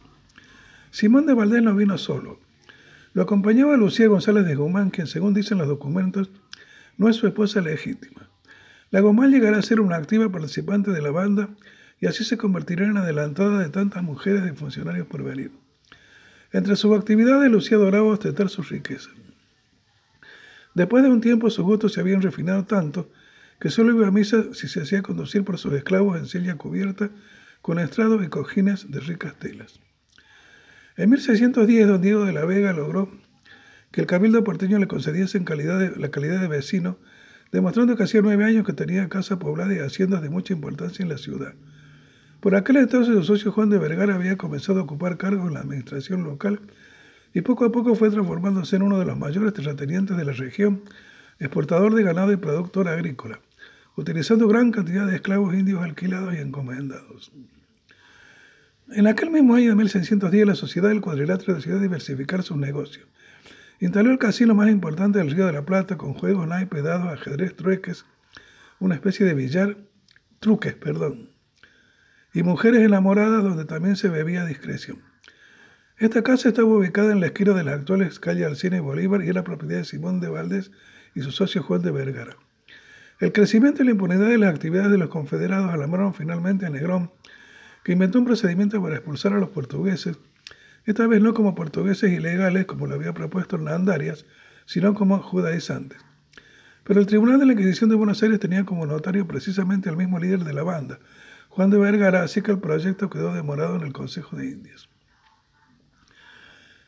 La apertura parcial del puerto incrementó el del contrabando y los de Lima consiguieron que un oidor de la audiencia de Chalcas, don Francisco de Alfaro, se hiciera presente para evaluar la situación.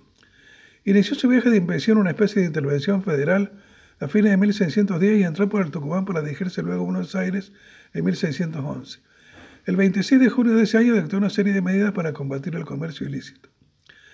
Con este aval, el gobernador Negrón dictó una disposición que le costaría la vida. Ordenó que las subastas de cargas ilegales por arribadas forzadas se hiciesen previa tasación del gobernador y a su justo precio. El 26 de julio de 1613 murió repentinamente.